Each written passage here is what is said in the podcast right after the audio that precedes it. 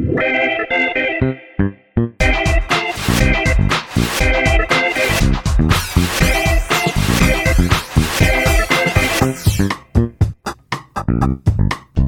迎收听《贝尔蒙》，我是十一，我是梅心。年底的关系，我们被迫去做健康检查。公司里面一个非常好的福利，只是啊，上一次有捐血，然后抽血，最后 OK 的状态。这一次去真的蛮害怕会遇到相同的状况。为什么？你有阴影了？当然有啊。做健康检查那一天去抽血的时候，把我的手臂露出来，OK 还在。怎么可能？很久了、欸，是你天生黑吧？它已经有一个小小的印记在那边，有一点黑色素沉淀，这样，那叫痣啊。淤血是会好的啦。护士小姐看到我那个点啊，她问我说：“打这里吗？是这里吗？你受过什么创伤吗？怎么会在这边留下了一个印记？”我知道他们一定都非常的有经验。在你的手背上面有一些小小的黑点点，黑色素沉淀的话，肯定是你曾经发生过不好的事情。我就泪眼汪汪的看着护士小姐说：“饶我一命。”这么无聊是不是？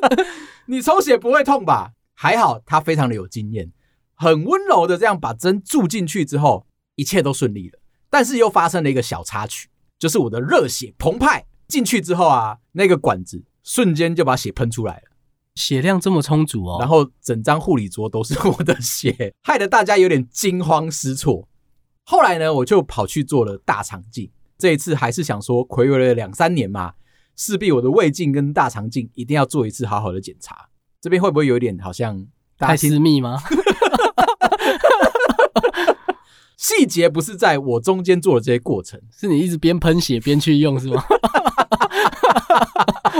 帮我麻醉的那个麻醉师有看到我血喷出来这个状况，就在我要进去诊间的时候，告诉我一件事情：不要太紧张。到时候我们发觉到说你的肠胃里面有任何不舒服的地方，我们会马上把它剪下来电烧，不会让你的血到处乱喷。听完之后，我就心满意足的，就是跑去睡觉了。后来我睡醒了，我就问麻醉师说：“哎，我的状况怎么样？”他说：“你非常的健康，就是末期而已啊。”怎么会这样问呢、啊？你会担心啊！而且你们不是要看报告吗？所以检查完都非常健康。我的肠胃镜检查虽然是健康的，这一次用超音波查出来一个有趣的状况，我的脂肪肝又严重起来了。你一定要在这边跟大家报告细节吗？我说我没听过啦，我就开始在思考这一整年到底吃了什么样的东西。才会让我的身体的脂肪肝变得严重起来。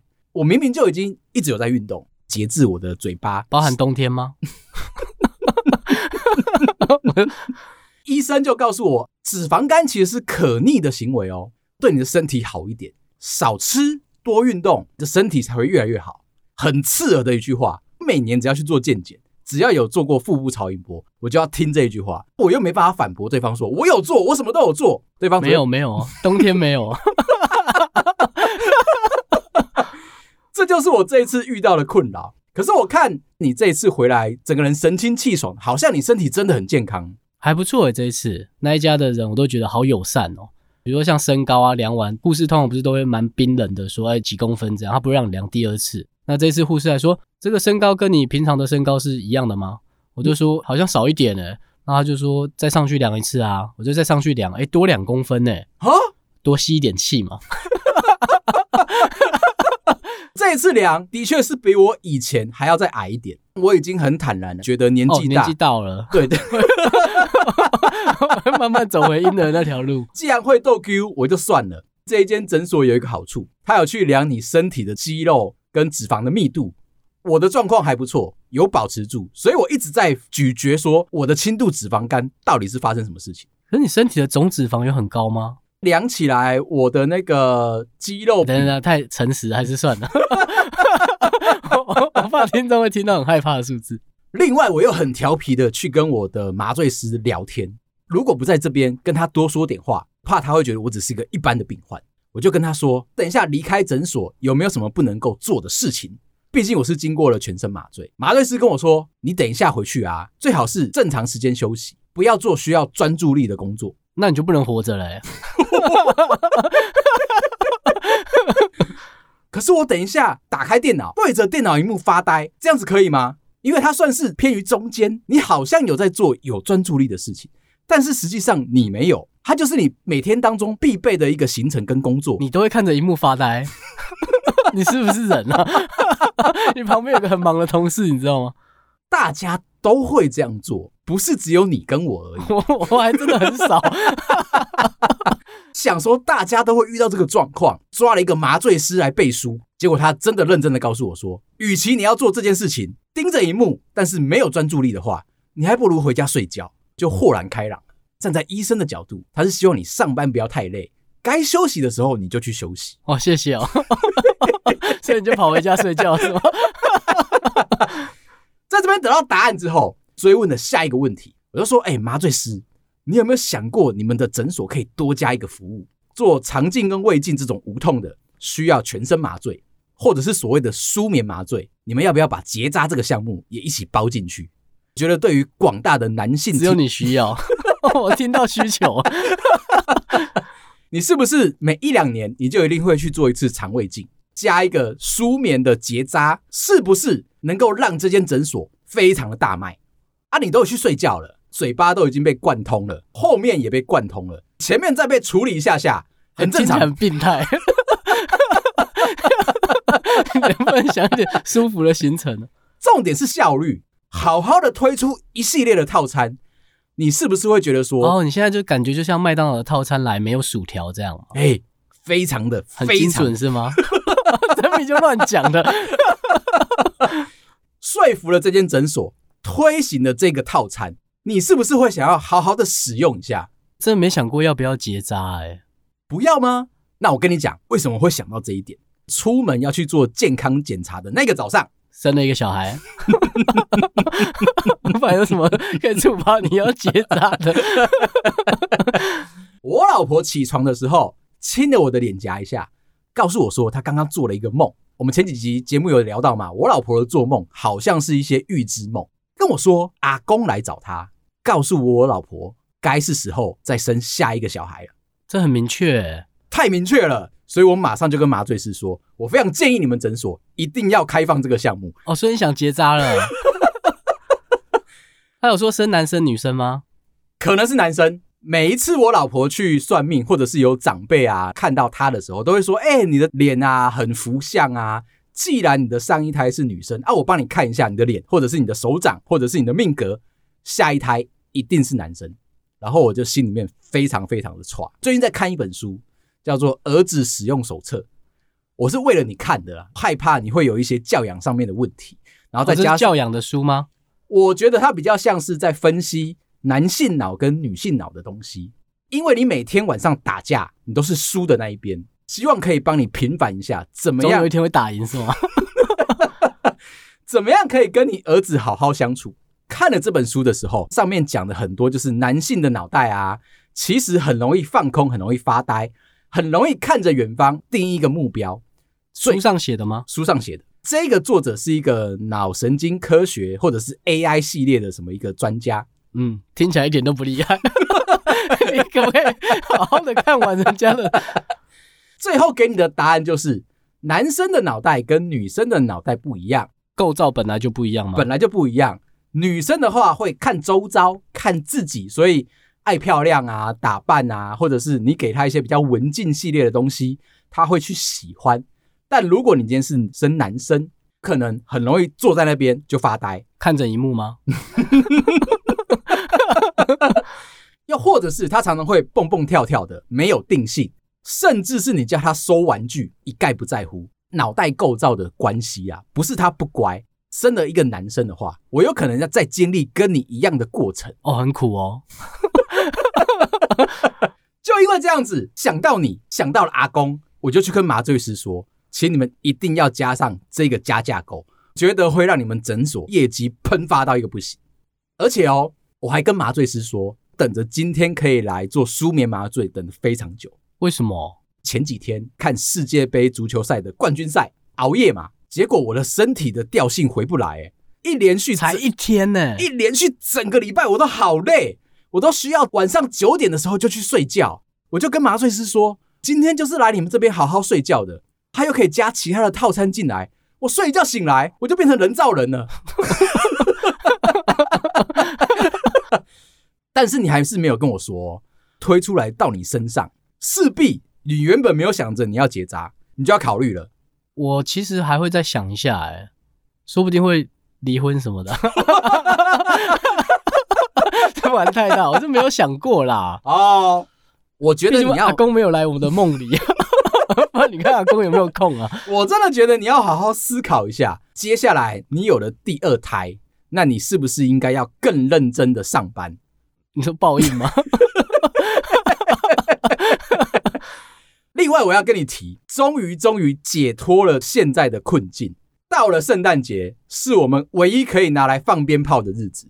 外国人老板终于全部都回去放假了。前一阵子来啊，就是为了这件事情在做准备。每次到了圣诞节，他们都会放两个礼拜的长假。在他们要放假之前，一定要来到台湾，好好的跟我们这些同事叙叙旧，刷一波存在感。痛苦建立在你的身上，然后他才可以快乐的去过节。比如说，我们自己在台湾工作的时候，如果是农历年前，我们是不是会被塞一大堆工作？放假的时候，你才会格外的轻松。全世界的人啊，都有相同的逻辑思考。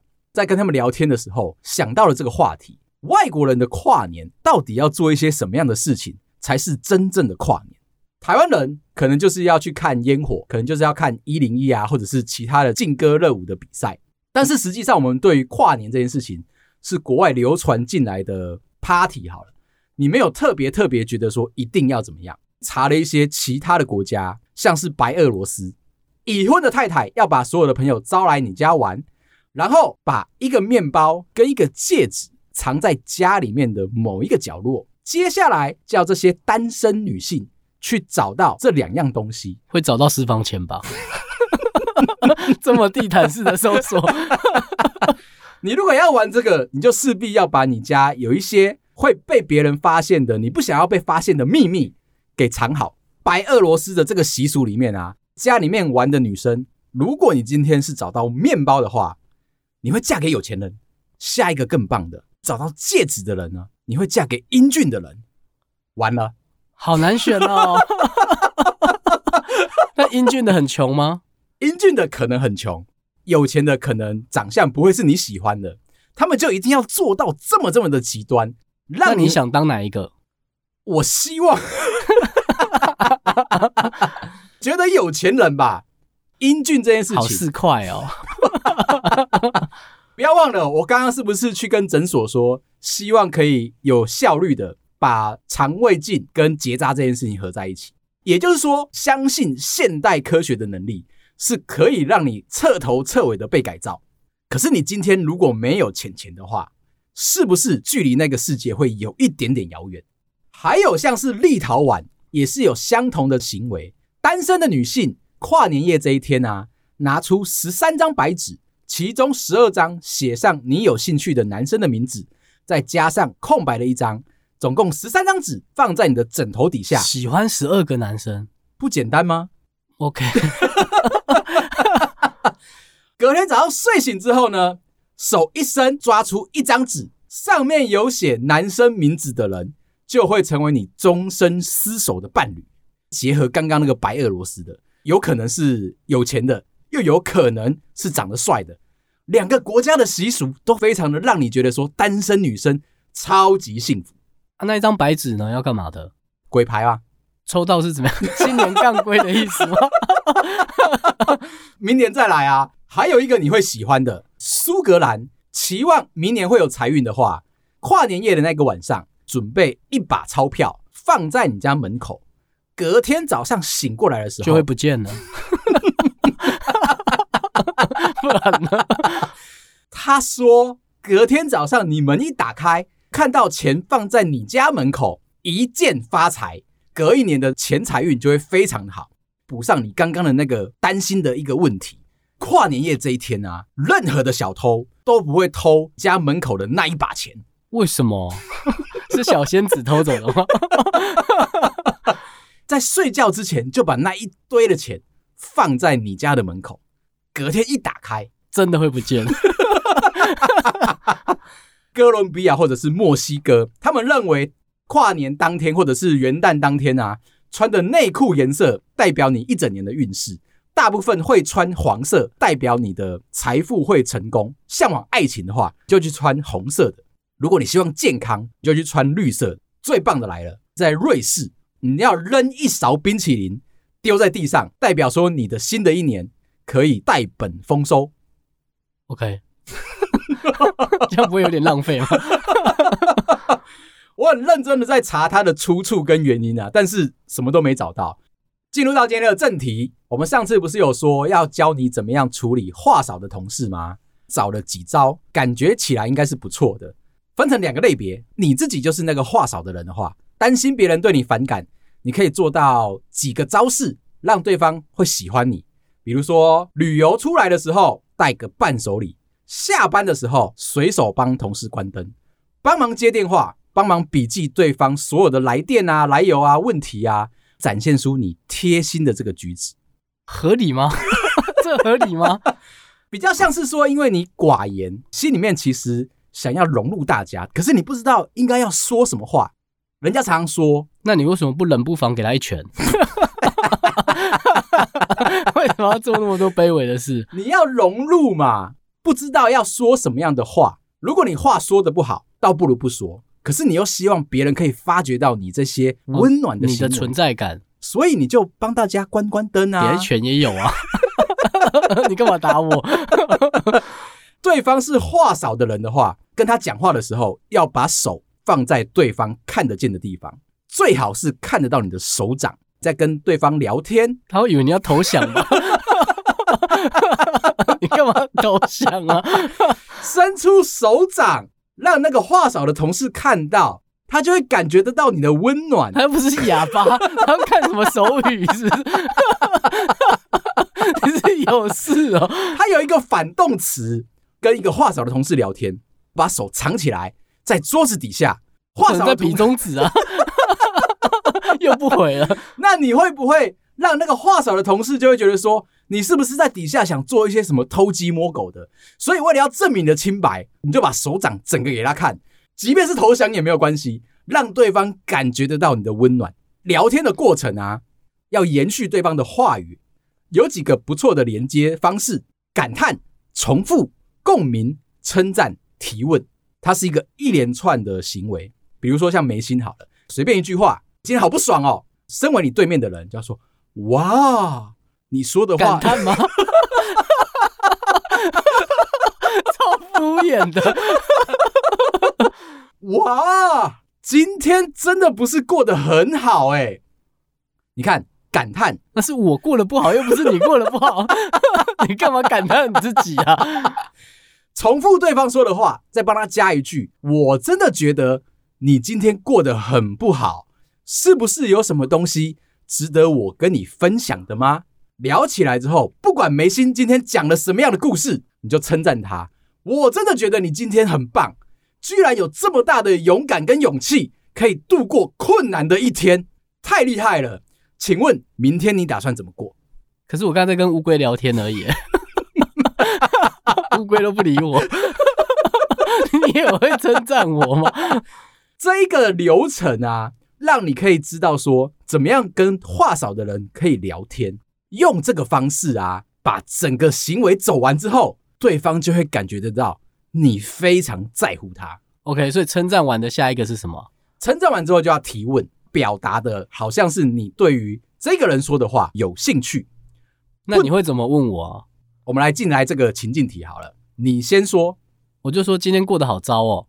哈，你今天过得很糟？怎么会？其实我感觉得到，我好像也过得蛮糟的诶。因为乌龟都不理我，快点称赞我！没想到居然可以跟乌龟沟通，你是怎么办到的？就再也不讲话。你会生气吗？我刚刚是不是把整个故事都演完了？你有没有感受得到对于这一番谈话的快乐跟兴奋？有。今天是个有良心的人，你是不是会继续把话挤出来？哎，那你比乌龟有趣哎！就有真正回去。那我就要再重复刚刚那个流程。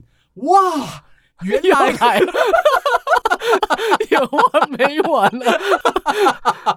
就是这样子。OK，我们今天这一招教下去，我跟你说，办公室里面，OK，所有的人不会觉得人生无聊不有趣，因为你已经彻底的成为整个办公室里面注目的焦点。跟你分享一个话少的同事带来了一个小小的故事，这是我们一个女生听众朋友跟我分享的。哦，这是真的了，这是，我就原谅你刚才前面那边鬼扯。他有一个同事叫做 A 君，是一个非常不喜欢说话的人。常常呢，我们的听众朋友在跟别的同事聊天的时候，A 君啊会默默的加入到聊天的小团体里面。话语之间，大家都会互相抛接球嘛，这个一定没有问题。话少的同事会出现一个小小的反应，他会一直盯着我们的女生听众看，但是他嘴巴哦，还是可以跟旁边的人传接球，大家都觉得很奇怪。第二次，公司的走廊当中，女生听众朋友在对面准备要走过来的时候，这个 A 君只要看到女生听众朋友正在移动，他马上会跑到走廊的尽头。再从对象迎面而来，有踢正步吗？为什么我没想到在跟长官敬礼？是是不是很有画面？女生往前走，男生也直直这样走过来的时候，这个走廊啊，非常的狭窄，没办法，两个人直直的这样切过去，一定要侧身，就会看到这个 A 君在讲一个台南的故事是吗？一个什么摸乳像是？真的真的假的啦？真的啦！这个 A 君就会直挺挺的往着我们的听众朋友这样走过来，你会觉得说差不多了，差不多了，剩下两米，剩下一米，该切过去了吧？没有，这个 A 君就直直的站在对方面前看着他，两个人都不说话，心里面就会觉得说，这时候不是应该喊借过吗？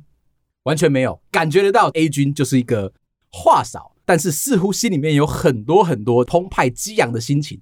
想要对我们的听众说，第三次下了班，正在路边等红绿灯，感觉到一个奇怪的视线，转过头来轻轻瞥一看，众多的机车骑士等红灯的人群当中，头直接扭过来往右边看着我们的女生听众。人是这样子，你只要感觉到有热烈的视线的话，你就会觉得到不舒服嘛。听众朋友转过来一看，我靠，居然是 A 君，直盯盯的看着他。绿灯一亮，车子骑着就走了。也就是说，身边常常有这种哎，你不知道该怎么样跟他应对进退的同事啊。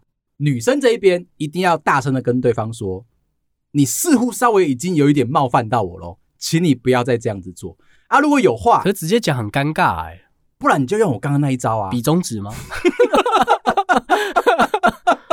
就用感叹、重复、共鸣、称赞、提问，来看看能不能够挖到话少的同事啊。心里面真正的想法，还有一个例子，有一个听众朋友也是在下班的时候被一个奇葩的男子跟踪的故事。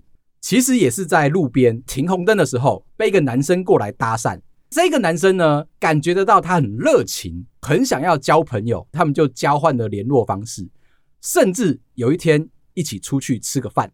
吃饭的那个当下啊，男生不停的想要把话题引导到自己的身上。女生这边就开始觉得说有一点不舒服，没有想要认识我嘛，感觉好像你只是在介绍你自己而已。这一天结束之后，回到了网络上面，男生聊天已经开始把女生认定是女朋友，这样就可以当女朋友了，这样就已经是女朋友的角色。男生会提出一个要求：你怎么都对我不理不睬？这个阶段的男女朋友不是应该要互相撒娇吗？女生这边觉得莫名其妙啊，我们不是才出去见过一次，怎么会是这样的一个态度？所以就打算冷处理，放在旁边。结果没想到这个男的啊，还是不停的噼里啪啦的讲自己的话，开始会带一些比较情绪不舒服的字眼，指责女生说：“啊，你怎么都不讲话？我们现在的关系不应该好好的确定一下吗？今天你是这样的态度的话，你认为我还需要跟你在一起吗？”很多奇奇怪怪的这种情绪勒索，他活在他自己的想象里面。女生这一边的想法是说，平常你就在路边是一个有热情的人，应该不会是这么奇怪的角色吧？但没想到，哎，真的遇到了这个状况。后来非常的有礼貌的要婉拒这个男生，结果更小登熊 k 男生就直接回答说：“这个态度的话，我们也没办法继续交往了啦，不然就这样，从这里我们就分手，再见。希望你可以找到比我更好的男人。”他是不是有病啊？这个人，可是话少的成分在哪里啊？我刚才在等，听起来两边都蛮多话的。真实见面的时候，男生是话多的；回到网络上之后，男生变得话少。关键点在于，男生没有用到我们刚刚的那几个招式，他没有在共感对方说的话，反而是自己在自说自话。女生这边当然会觉得说莫名其妙，你一直讲你自己发生的事情干嘛？对你又没有兴趣，那你就噼里啪啦的一直讲，最后两个人就没有办法在一起。所以我要讲的今天这一集至关重要，想要学会怎么样跟别人聊天，这是一个非常好的开始。我想要延伸小小的一个状况，第一个故事啊。这个话少的男生跟女生告白了，结果被女生热烈的拒绝之后，他是不是应该离职？你说那个男生要不要离职吗？这个男生要不要离职？我觉得应该是那个女生会想离职，就我们的听众应该会想离职吧。我有另外一个小故事要跟你分享一下，有一个男生母胎单身了二十九年，今年终于认识了一个新人同事，而且还是靠别的同事牵线的。两个人啊，对于生活都非常有共同的话题，就是喜欢出去户外活动。这个时期，女生想要学潜水，男生当然是二话不说，陪着她每个礼拜载她去上课，甚至有空的时候，两个人还一起练习。过程当中哦，女生甚至主动牵起过男生的手，而且还带回家见过阿嬷。带一个对象回家见爸妈，一定是非常重要的一个指标嘛。见阿公阿嬷。可能要打一个问号。阿公阿嬷是疼爱孙子孙女的，只要有朋友带回来，阿公阿嬷都会特别的开心。经过了这样的粉红泡泡的灌溉之后，男生有一天终于忍不住了，告诉女生说：“真的好喜欢你，可不可以跟你在一起？”故事急转直下，女生马上暂停，跟对方说：“我结婚了。”哎，我从来没有想到事情会这样子发展呢。哎，不是这样吗？哎。到底见过阿公阿妈是不是一个可以奠定交往的指标？我是说前面的行为，阿公阿妈倒真的还好。女生就跟这个男生说：“不好意思，你让我想一想，我就一定要跟大家聊一下。如果口头禅是我想一下，肯定你最后得到的答案会是拒绝的。”对，的确照我们讲的这样发展。隔一天啊，女生这边就很慎重的告诉这位母胎单身的男生。再单身一下吧，从来没有想过要跟你在一起，真的不好意思，尴尬到了现在。这个男生啊，可能是因为第一次初尝到恋爱的感觉，被拒绝之后，前几天哦，还是不停的在公司想要找到这个女生，请她解释清楚，这过程当中到底发生什么事情。后来有一些网友帮着这一个男生啊，提出一些建议。最重要的问题是，男生在思考是不是已经造成女生的负担，应不应该要离职，这样才不会让对方觉得不舒服。男生其实有时候常常会把自己放在那一个很重要的位置，那其实很渺小，是吗？有一些的解答方式会让你觉得说莞尔一笑。有一个人资主管啊，给了他一个建议：训练自己成熟，获得更多同事跟长官的认同。说不定周遭已经有一个在默默心仪你的女生已经在注意你了。这边有两个问题：二十九年不是假的，欸，他还要被骗哦。对，第一个就是以人资主管的角度啊，他希望说你可以抛下儿女私情，认真的上班，增加了你的奴性。第二个是，是不是这个人资主管其实默默的喜欢这个母胎单身的男生？所以他用两句话在告诉这个男生说：“增加你对于公司的发展，说不定就会看到我在旁边默默喜欢你。”另外一个比较像是男性的建议，告诉这个男生说：“既然你都已经知道对方在躲着你，你就顺着他的意，把他当成空气，这样子再去跟其他的女同事啊，完全没有在乎对方的感觉，然后热烈的聊天的话，说不定这个女生看到了这个状况，就会回来找你聊天。”为什么？我就问为什么？应该是跟你刚刚讲的一样，很多男生都会有王子病，觉得自己是一个世界上最重要的存在，伟大的自信感啊，不喜欢我那是你的损失，但是你没有直面到你的损失哦，该怎么办？我就去跟其他的人聊天，让你知道说我的存在就是在这里。再来哦，去找你的主管帮忙，把你现在工作当中、在生活当中遇到的所有的问题都告诉你的主管，跟对方说我没有抗压性，不要再给我工作，是不是可以让男生跟女生两个人的工作可以切开来，不要在公司里面有任何的互动？你之前当主管的时候遇到这种人吗？就是他跟你讲感情的事，有。有一次，我手底下有一个女同事，别的部门的男生来跟她告白。这个女同事就告诉我说，她心里面其实有一点过意不去。男生同事人不错，只是两个人之间没有火花。这个时候，只问了这个女生同事说：“你以后还要不要见到他？”不要。从此之后，你就安排杀手。最后一个建议：告白这件事情，无非是两个结果，在一起或者没有在一起。被拒绝了，就拍拍自己的脸，清醒一下，当做是面试在练习。反正也没有成功过啊，这也不是第一次嘛。这些建议都是一些非常正向的。男生这边第一次感觉得到恋爱的快乐，加上他已经二十九年没有跟女生有这样的恋爱粉红泡泡嘛，起起落落，患得患失，我觉得是很正确的。而且他又用离职来威胁大家，希望大家可以给他一个非常良好的建议。你势必一定要给他一些好听的，不然的话，如果以我们的个性，就会跟你说离呀，我们又不缺你帮忙，这样会不会太坏啊？好，今天聊到这，如果你喜欢我们的话，麻烦到各大收听平台帮我们五星点赞、订阅、留言、加分享，感谢大家，拜拜。